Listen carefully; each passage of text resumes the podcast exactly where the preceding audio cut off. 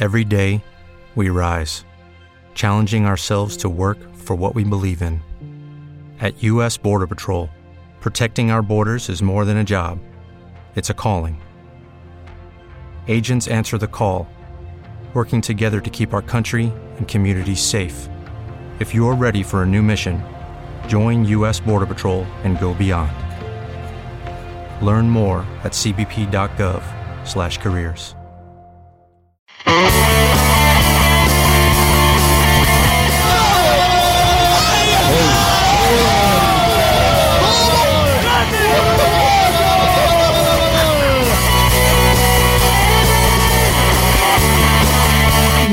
colchonera. Con Borja Corchado. Un podcast dedicado a uno de los clubes más importantes del fútbol español, el Atlético de Madrid. Yo me voy al Manzanares, al estadio Vicente Calderón, donde acuden a millares los que gustan de un fútbol de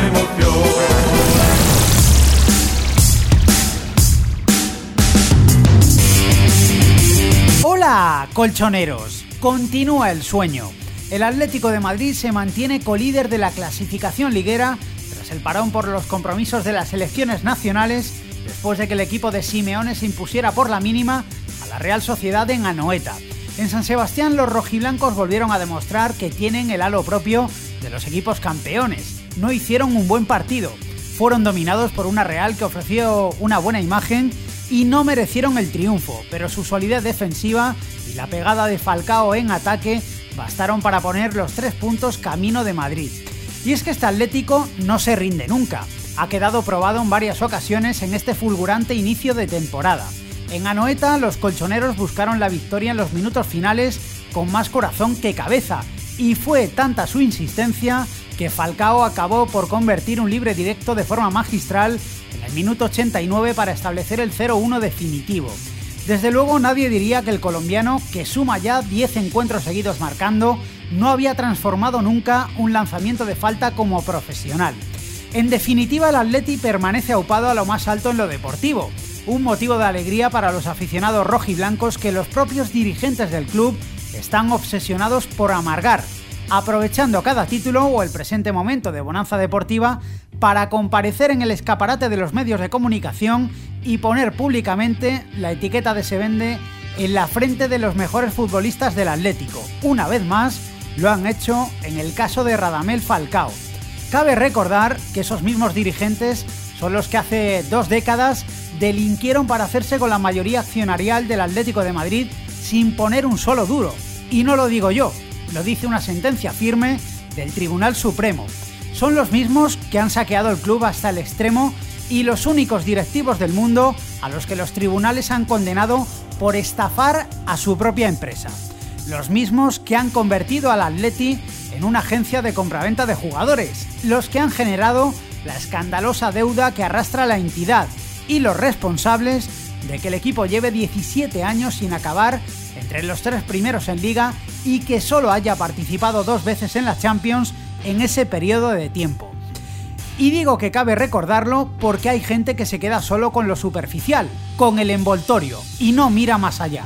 Los cuatro títulos europeos de los dos últimos años no deben tapar una gestión nefasta ni una conducta delictiva continuada de los dirigentes rojiblancos. Insisto, conducta delictiva probada y condenada en repetidas ocasiones en los tribunales. El envoltorio jamás puede hacer olvidar la realidad. Tenemos el enemigo en casa. Disfrutar de los éxitos deportivos no está reñido con denunciar lo que se hace mal en el club desde hace muchos años. Bienvenidos al capítulo 47 del podcast de La Voz Colchonera. Enseguida entramos en el tiempo de opinión, tras el que podréis escuchar una nueva entrega del show de Benny Hill en relación al tema Falcao. Pero antes os recordamos las vías que tenéis para poneros en contacto con nosotros. ¿Quieres ponerte en contacto con el podcast de la voz colchonera y no sabes cómo? Coge papel y boli. Contestador. 668-890-455. Twitter. Arroba la voz colchonera. Correo electrónico. Info arroba lavozcolchonera.com.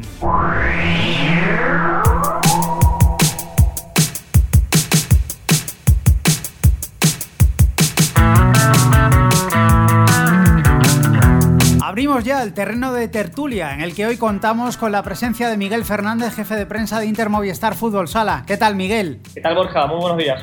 Supongo que se puede valorar de, únicamente de manera positiva, ¿no? El triunfo del Atlético de Madrid en Anoeta, el conjunto de Simeone no hizo un buen partido, pero se mostró sólido y mostró las eh, características que suele tener un equipo que está en racha y que se mantiene en lo más alto de la tabla, ¿no? Porque continúa colíder y el Atlético encadena 20 encuentros sin perder. Yo creo que en ese sentido, pese a quizás la mala imagen, sobre todo de la primera parte, Miguel, el, balance es muy positivo, ¿no? De esa victoria en San Sebastián.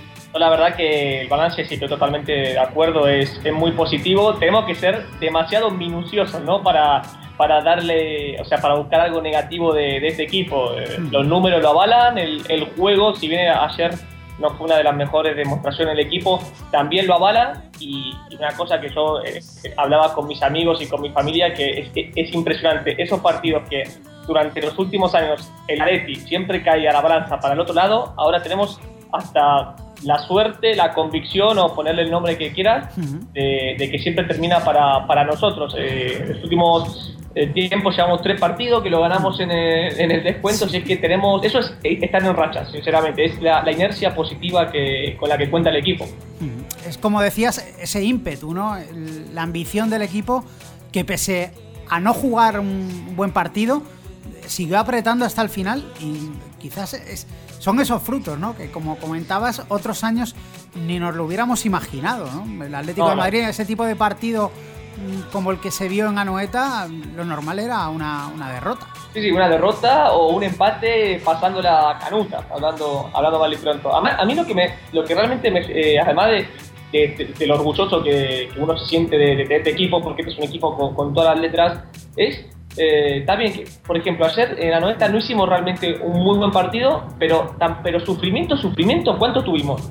20, minutos, a lo mejor 15 minutos de la primera parte. y casi más la segunda, ¿no? Porque la, ocasión más clara que tuvo la Real fue aquella de Vela, que se metió en el área y cuando lo tenía todo, se plantó delante de Courtois, mandó el balón a las nubes. O sea que fueron, nada, una, la Real realmente tuvo dos ocasiones, una al principio del partido que sacó Courtois y esta que estamos mencionando de Vela. Sí, esta realmente fue la más, la más clara, por cierto, una jugada que, arranca con un error de Juanfran, pobre, pobre Juanfran que a lo mejor no, no tuvo su semana más afortunada, hmm. pero pero bueno, al margen de, esa, anécdota, eh, sí, sí, fue la más clara, pero cuando yo me refería eh, de minutos más eh, prolongados, a lo mejor de agobio, fueron un par de jugadas, recuerdo unas jugadas faltando 10 minutos para terminar la primera parte, que la Real Sociedad tuvo tres, tres tiros de esquinas consecutivos pero, y apretaron un poco, pero luego el segundo tiempo, si bien ellos tuvieron las más claras en el segundo tiempo,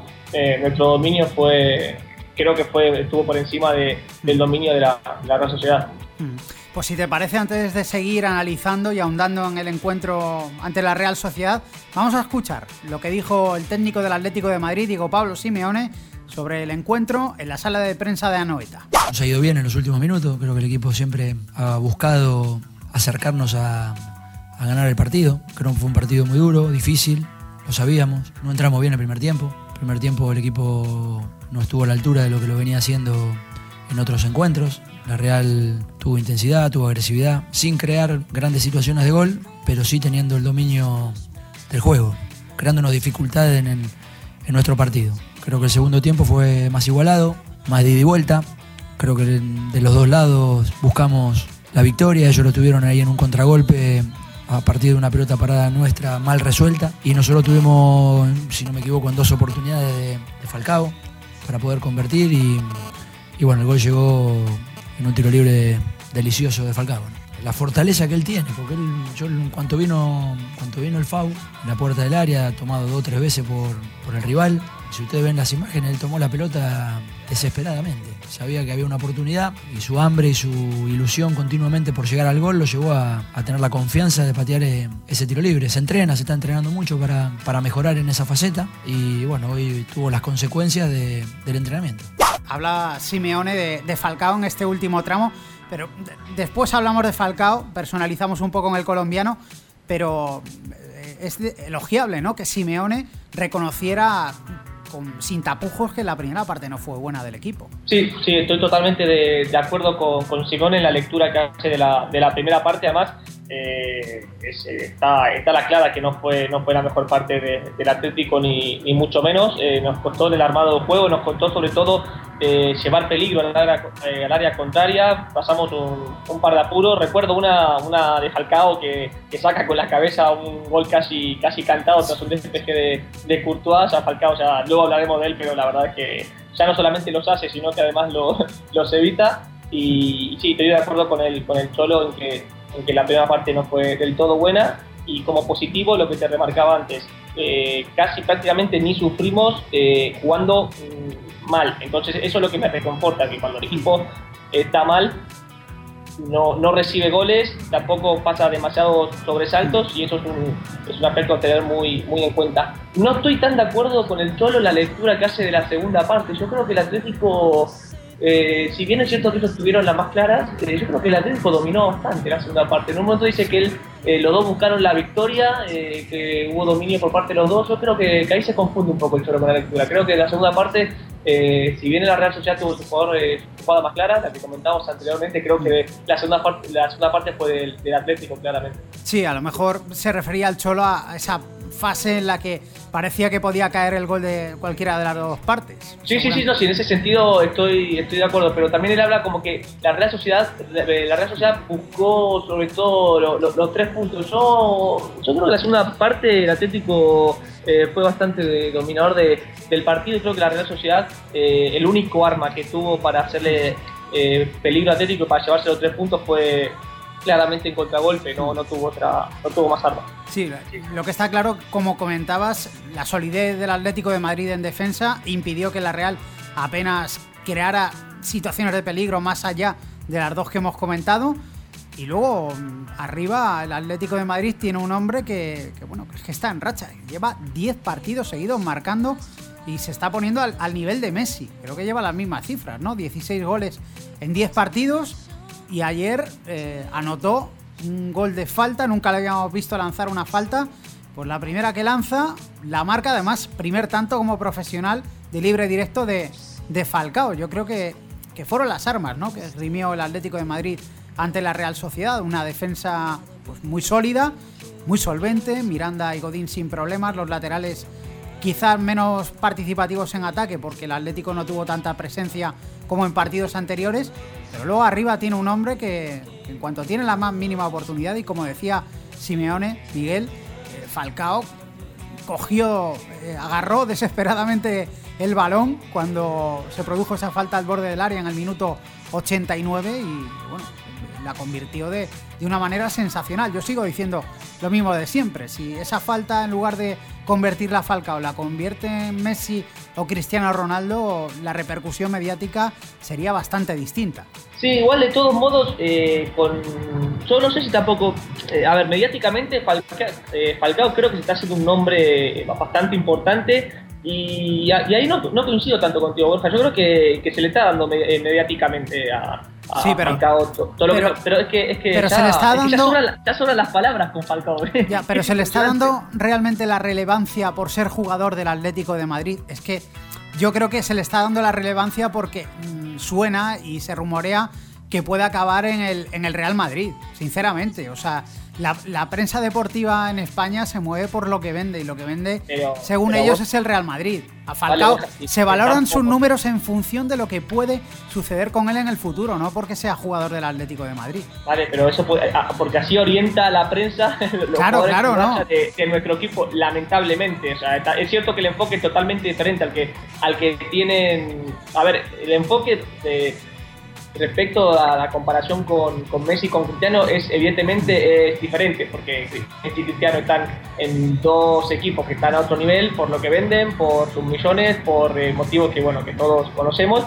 Y el Atlético Madrid al final, jugador que destaca, pues lo orientan a un jugador que nos, que nos puede durar muy, muy poco. En ese sentido estoy de acuerdo contigo, ahí sí el, tratamiento y la cobertura de, de, los jugadores eh, difiere, pero me parece que a Falcao se le está dando le está dando mucha, Sí. mucha bolilla porque se lo está, se lo está ganando a, a pulso. Nos gustará o no, yo estoy en desacuerdo a mí eh, entrar cada día a la prensa deportiva y leer que, que Falcao está prácticamente vendido, que es imposible retenerlo, que esto, que el otro, evidentemente a mí me da muchísima, me da muchísima bronca, pero creo que, que se le está reconociendo a Falcao. Mm, Yo lo he dicho en la introducción, ¿eh? que también creo que la, la mayor parte de culpa no es de la prensa, es de los dirigentes del Atlético de Madrid que aprovechan la más mínima ocasión, es decir, algún título como la, Europa League o la Supercopa de Europa o, un momento bueno en, liga como, el que está atravesando ahora mismo el Atlético de Madrid para salir a la palestra y no despejar los rumores. O sea, sería muy sencillo eh,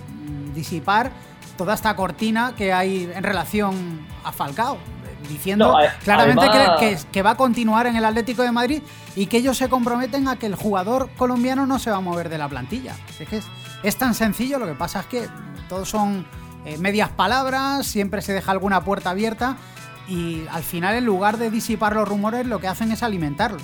No, está claro. Y además, Borja, eh, eh, fíjate tú que no es casualidad que ahora que, que Falcao está en tan racha, está, está justificando, por decirlo de una manera, la- el dineral que se está pagando por él, no es casualidad que justo ahora, en un momento dulce tanto del colombiano como del, del equipo, se ven los números y, y los plazos y, y todo en detalle cómo se está financiando el fichaje de, de Falcao. Una noticia que estando eh, el colombiano en baja forma y el Atlético con sus problemas de los últimos años, yo estoy prácticamente seguro que no, no saldría a la luz. Evidentemente.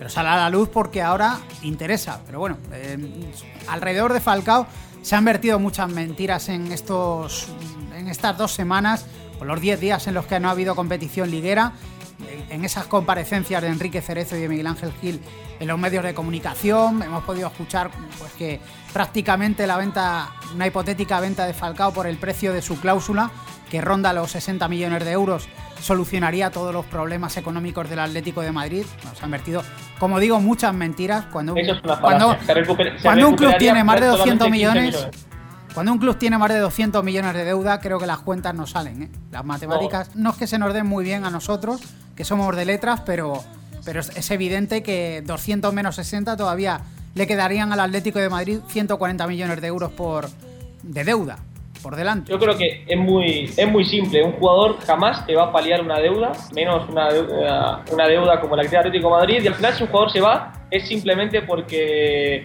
la, o, o la regla del mercado no lo, lo- lo- se lo ha llevado a otra parte, porque no, se- no hemos sido solventes económicamente como para poder eh, retenerlo, ya sea por no entrar por objetivos o, por lo que sea, o por tener que venderlo para pagar los intereses de los fondos de inversiones que, que arrastran la plata para poder eh, eh, financiar el fichaje y, viene por ahí, pero, no, por lo que comentábamos antes. Hmm.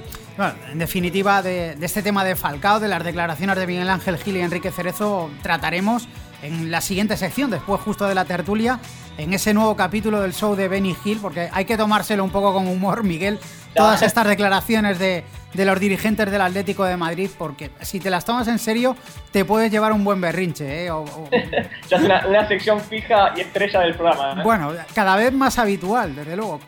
Cada vez que salen a, que aparecen en los medios de comunicación, sube el pan.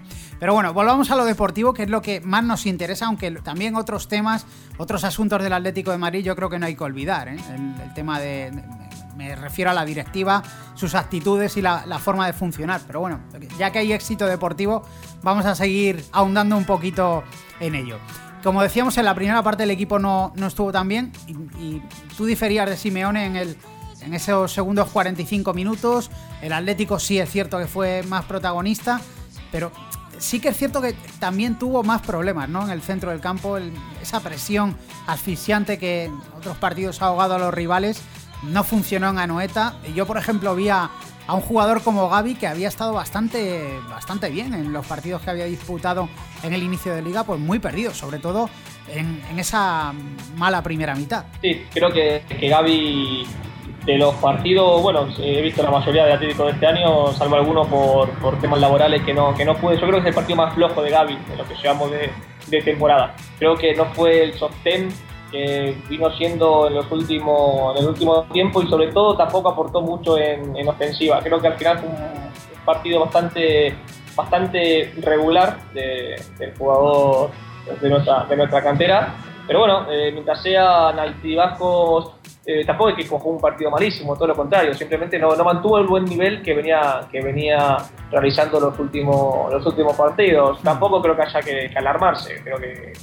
que, también fue fruto de, del partido que hizo el Atlético. Tampoco creo que una cosa que refleja muy bien fue los cambios que hizo Simeone. sacó a tres jugadores que son los encargados de crear el fútbol eh, en el Atlético. Sacó a Coque, sacó a Raúl García y sacó a Adrián, si no me equivoco. Es cierto que Adrián es más delantero, pero bueno, ayer con la baja de, Arda tenía más responsabilidad de lo que es el armado y de, las jugadas ofensivas y creo que eso fue un claro síntoma de que ayer la circulación y, la, y el crear peligro y el llevar eh, el poder en ofensiva, los jugadores que tenían que mm. hacerlo no estuvieron del todo, del todo finos. Mm. Eh, en las redes sociales eh, había bastantes seguidores del Atlético de Madrid que, bueno, destacaban la ausencia de, Arda y, aseguraban que, ellos por lo menos lo notaban sobre el terreno de juego. ¿Notaste tú la falta de, del jugador turco? Sí, de hecho lo, comenté en mi última, en mi última participación en, en este podcast. Eh, comenté eh, que ante la baja de Diego de esta temporada, Arda Arda tenía, tenía que subir un salto de, calidad y, tener más participación de la, que, de la que tuvo el año pasado, que fue bastante, que ya era bastante importante. Pero creo que Tani Arda eh, es un jugador que ha subido una escalera en cuanto a, a, lo que tiene que aportar al equipo y creo que se ha, se ha, se ha notado. O sea, lo, decía Enio, también recuerdo que Enio, Enio Sotanás comentaba que, que, él también estaba un poco preocupado por el tema de las lesiones y demás, eh, y creo que, que, bueno, o sea, lamentablemente se ha, ya ha confirmado que es un jugador que si bien no sufre lesiones muy fuertes suele recaer bastante seguido, sobre todo cuando viaja con su, con su selección. Y creo que yo personalmente creo que se notó la baja de, de Armas. Afortunadamente no es un problema muscular, es un simple esguince de tobillo, 10 días de baja. Lo lógico es que, bueno, desde luego el partido del jueves contra la Académica de Coimbra yo creo que se lo iba a perder en, en todos los casos pero no va a llegar tampoco al, al, encuentro ante los Asuna y sí va a estar listo el internacional turco para ese primer o ese segundo envite, mejor dicho, de altura ante el Valencia a domicilio en Mestalla de dentro de dos semanas. Sí, yo creo que tampoco tiene mucho sentido apurarle o forzar el regreso de, de Arda, y no por menospreciar a, a los Asuna, sino porque, porque creo que eh, podemos perder más de lo que realmente puede ganar el, equipo. Y una de las virtudes que ha hecho Simeone, si bien creo que se notó la, falta de, Arda, es que cada uno se sienta protagonista, que cada uno sepa que, cuál es su rol en el equipo y que todos pueden aportar. Y creo que ese sentido es una de las, de las grandes basas que tiene, que tiene el Cholo este año con, el Atleti. Mm, ya fuera de lo que fue en sí el partido de Anoeta, a mí me sorprendió muchísimo, gratamente, además es un asunto que yo creo que enorgullece a todos los seguidores del Atlético de Madrid, cómo se celebró el gol de, de Falcao, esa falta convertida en el minuto 89 en la banda con sus compañeros que estaban en el banquillo. ¿eh? Sí, te, daban de, tirarte al televisor a abrazarse con el resto. es increíble, pero eso yo creo que es una muestra más, ¿no? De, la ambición, de las ganas que tiene, del hambre que tiene este equipo por hacer cosas importantes esta temporada. Sí, está, está claro. Yo el partido lo vi solo ayer y son esos partidos que uno echan falta haberlo visto con alguien para, para, para meterle un abrazo de eso que no se olvida. sí, y, y sobre todo también demuestra pues que que ese mensaje del Cholo de ir partido a partido, de ir de tres en tres puntos, que no es, no es una careta, no es un espejismo, sino que es una realidad y, lo tienen grabado a fuego en el vestuario. No, está claro que, la. A ver, que, bomba de humo no es el cholo. A lo mejor es uno al principio eh, estábamos con ese efecto cholo de que cuánto podía durar, pero creo que se ha demostrado claramente que el Cholo Simeone eh, está triunfando en Atlético no solamente por su pasado o, por su, capacidad de solamente de motivar, sino porque es un excelente técnico que ha elegido el momento idóneo y, se ha capacitado lo suficiente para coger a Atlético eh, estando él preparado. Hmm. Eh, no recordemos que Cholo ya ha dirigido varios equipos, en equipos importantísimos de Argentina como River, como Racing, como Estudiantes, y, es un, y eso estuvo también en Italia con su experiencia europea. Me refiero que lo fácil o a lo mejor él se hubiese precipitado hace un par de años en coger Atlético Madrid y no hubiese estado eh, preparado como, como, lo está ahora. Creo que es una persona inteligentísima. Y otra cosa, que nunca hablamos de él, vamos a darle también mérito al Mono Burgo, que debe ser, eh, debe ser en ese vestuario, vamos, eh, una, no, la alegría y, además debe incorporar todo, no solamente su, capacidad como persona, que es una persona que se le ve alegre y excepcional, sino todo, toda su experiencia que ha tenido a lo largo de, los últimos años. Creo que también, a lo mejor, no se habla mucho de él, pero yo estoy seguro que debe tener una importancia, pero importantísima el Mono Desde luego. Eh, bueno, pues con estos tres puntos el Atlético de Madrid se mantiene colíder de la clasificación, empatado a puntos con el Fútbol Club Barcelona en la cabeza de la tabla. Aventaja pues, eh, en cinco puntos al Málaga, en ocho al Real Madrid. Mantiene esa ventaja y ese colchón de puntos tan importante. Y antes de afrontar el siguiente partido de liga en el Estadio Vicente Calderón, también en el feudo de la Ribera del Manzanares, hay cita europea. El jueves ante la Académica de Coimbra a las 9 y 5 de la noche, el conjunto rojiblanco afronta el que es su tercer partido en ese grupo B de la Europa League. Bueno, yo creo que para no cambiar la costumbre y como ha funcionado hasta ahora, Simeone Miguel yo creo que va a apostar también por dar minutos, por conceder oportunidad a los jugadores que son menos habituales. Y creo que es una decisión totalmente acertada. Por lo que te comentaba antes, eh, que eh, es, creo que una de las cosas más difíciles que debe existir en un equipo de profesional y sobre todo de élite, lo más importante como es el Atlético de Madrid, es mantener un grupo donde todos los, integrantes estén eh, a tope, estén todos sabiendo de, su importancia eh, en el equipo, jugando más o jugando menos minutos, pero que todos se sientan parte activa y, e importantes dentro del devenir de una, de una plantilla. Creo que es una de las cosas de, eh, más difíciles de lograr, eh, pocos técnicos lo logran y el Cholo lo, está haciendo. Hmm. Le están, los jugadores están respondiendo. Yo sinceramente seguiría y creo que va a seguir por esa tónica el, el, técnico argentino. Lo tengo, vamos, prácticamente estoy de acuerdo contigo. ¿no? no creo que varíe mucho de los de, lo, de, las alineaciones europeas de los últimos dos partidos. Sí, está claro que otra situación se hubiera dado si aquel partido contra el Victoria Pilsen, con el gol del Cebolla Rodríguez, cuando el partido prácticamente moría, si eso no hubiera ocurrido, está claro que, a lo mejor la planificación inicial de Simeone hubiera cambiado, ¿no? Y hubiera tenido que, tirar de, los habituales en alguno de los partidos para asegurar la clasificación a la siguiente fase.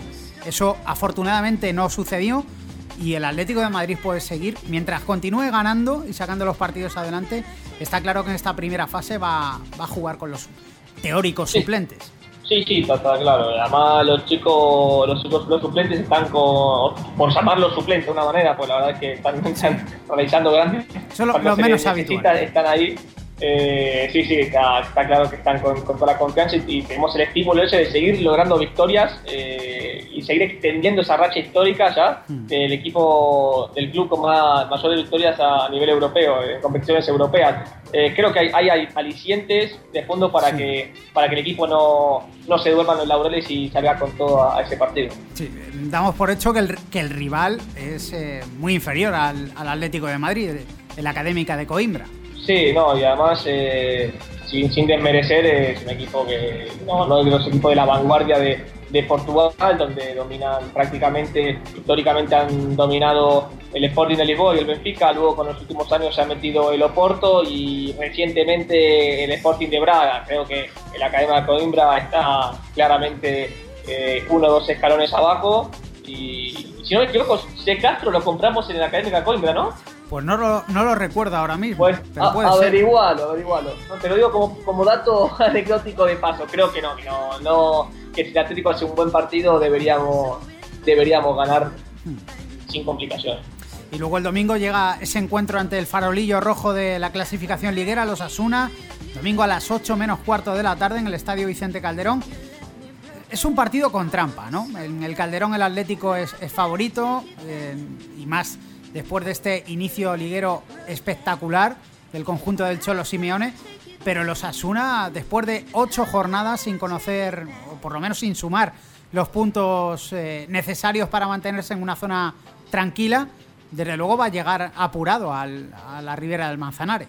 Sí, sí, es un. Eh, a ver, en los papeles tampoco vamos a andar eh, mintiendo, está claro que el Atlético es favorito y tiene la obligación de ganar los, tres puntos, a pesar de que el equipo venga, venga líder y venga eh, invicto en ocho, en ocho jornadas con siete victorias y a lo mejor uno puede pensar que algún tropiezo tampoco sería de mucho como para alarmarse.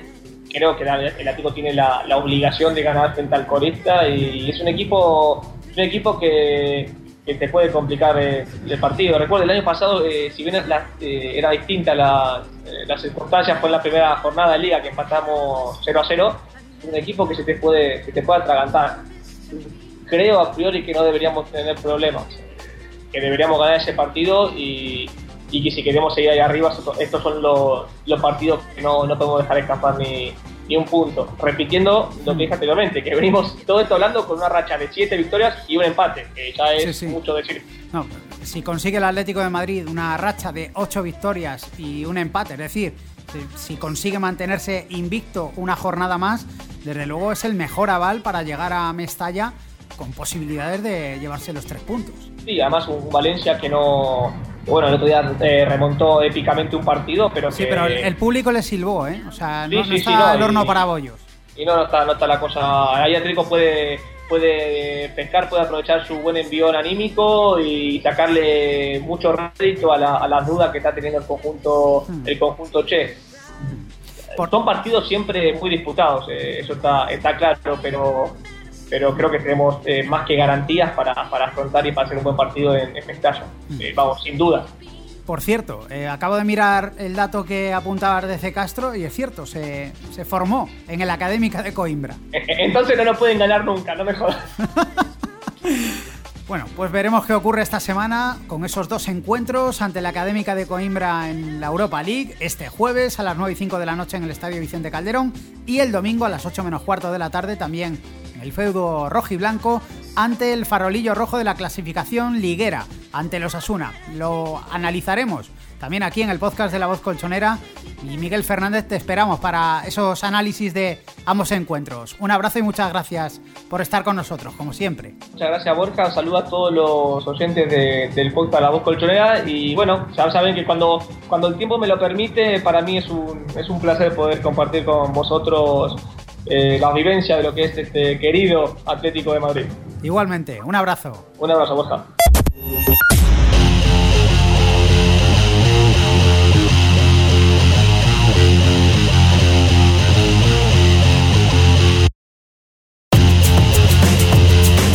El coliderato liguero, como la consecución de los títulos de la Europa League en Bucarest y de la Supercopa de Europa ante el Chelsea, ha provocado una nueva irrupción de Miguel Ángel Gil y Enrique Cerezo en los medios de comunicación para, como quien no quiere la cosa, poner de nuevo en el mercado a Radamel Falcao.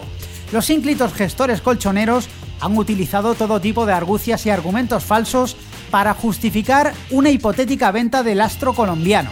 Sin lugar a dudas, Gilmarín y Cerezo son los culpables de que la prensa deportiva española machaque una y otra vez con la posible marcha de Falcao, ya que en ningún momento han negado tajantemente esta posibilidad, más bien han alimentado las especulaciones. En el podcast de La Voz Colchonera os ofrecemos un nuevo fascículo del serial del show de Benny Hill, pero recordad, Gil con G y con una sola L.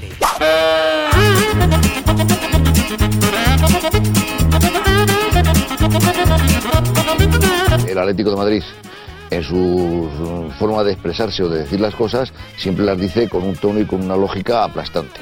Nosotros decimos, Falcao es un jugador del Atlético de Madrid, tiene esta temporada más, esta temporada y tres más. Y mientras tanto, y mientras que no se demuestre lo contrario y no se ha demostrado nada, sigue siendo jugador del Atlético de Madrid. Aparte de que es un tema que nosotros no tenemos ni que discutir. ¿Me entiendes? Nosotros nos tenemos que limitar a los hechos. Con Fernando Torres estuvieron cuatro años insistiendo en que se marchaba. Y al final se tuvo que marchar por una serie de circunstancias que no era por la que decía la prensa, ni por lo que ningún medio de comunicación. Se marchó porque a él le interesaba marcharse y a nosotros nos interesaba que se marchara en ese momento.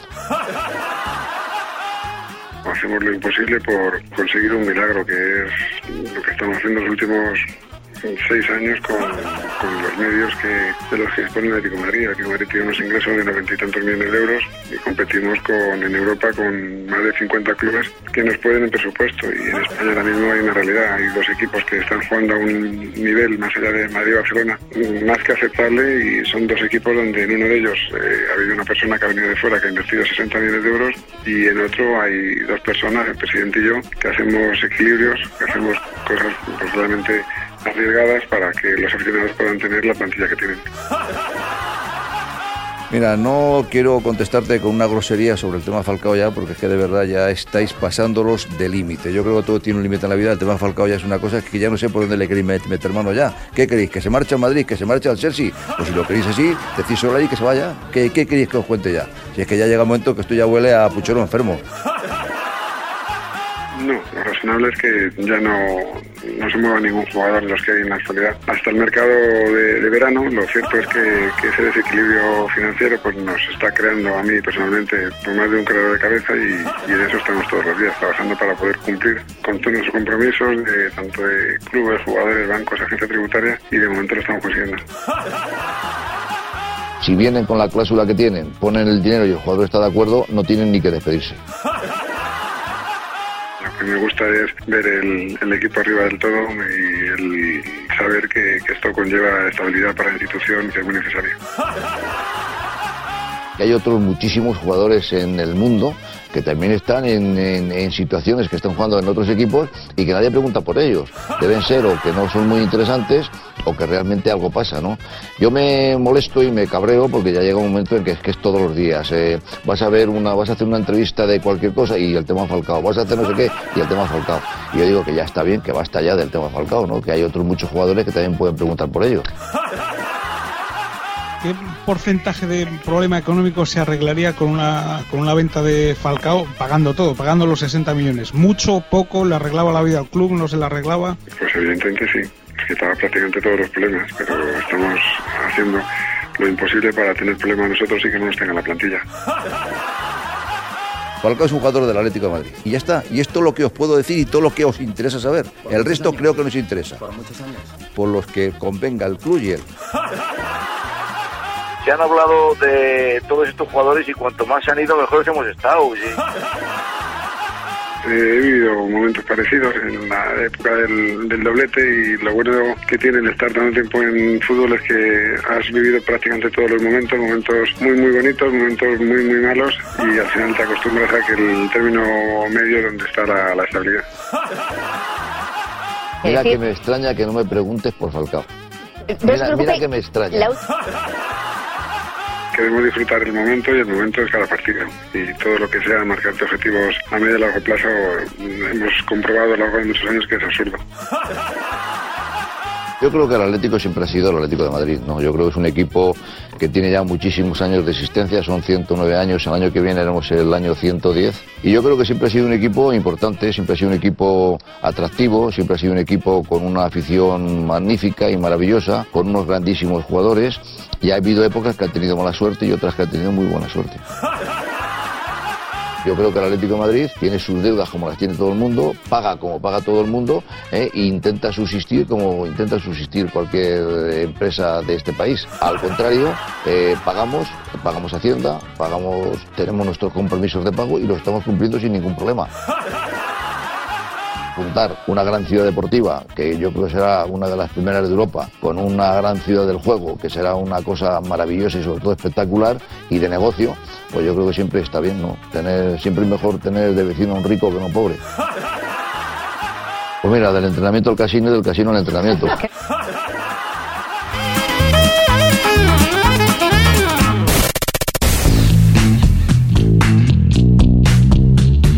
Y hasta aquí ha llegado el capítulo 47 del podcast de La Voz Colchonera. Os esperamos en la próxima entrega. No faltéis. Saludos y aupa atleti. La Voz Colchonera. Con Borja Corchado.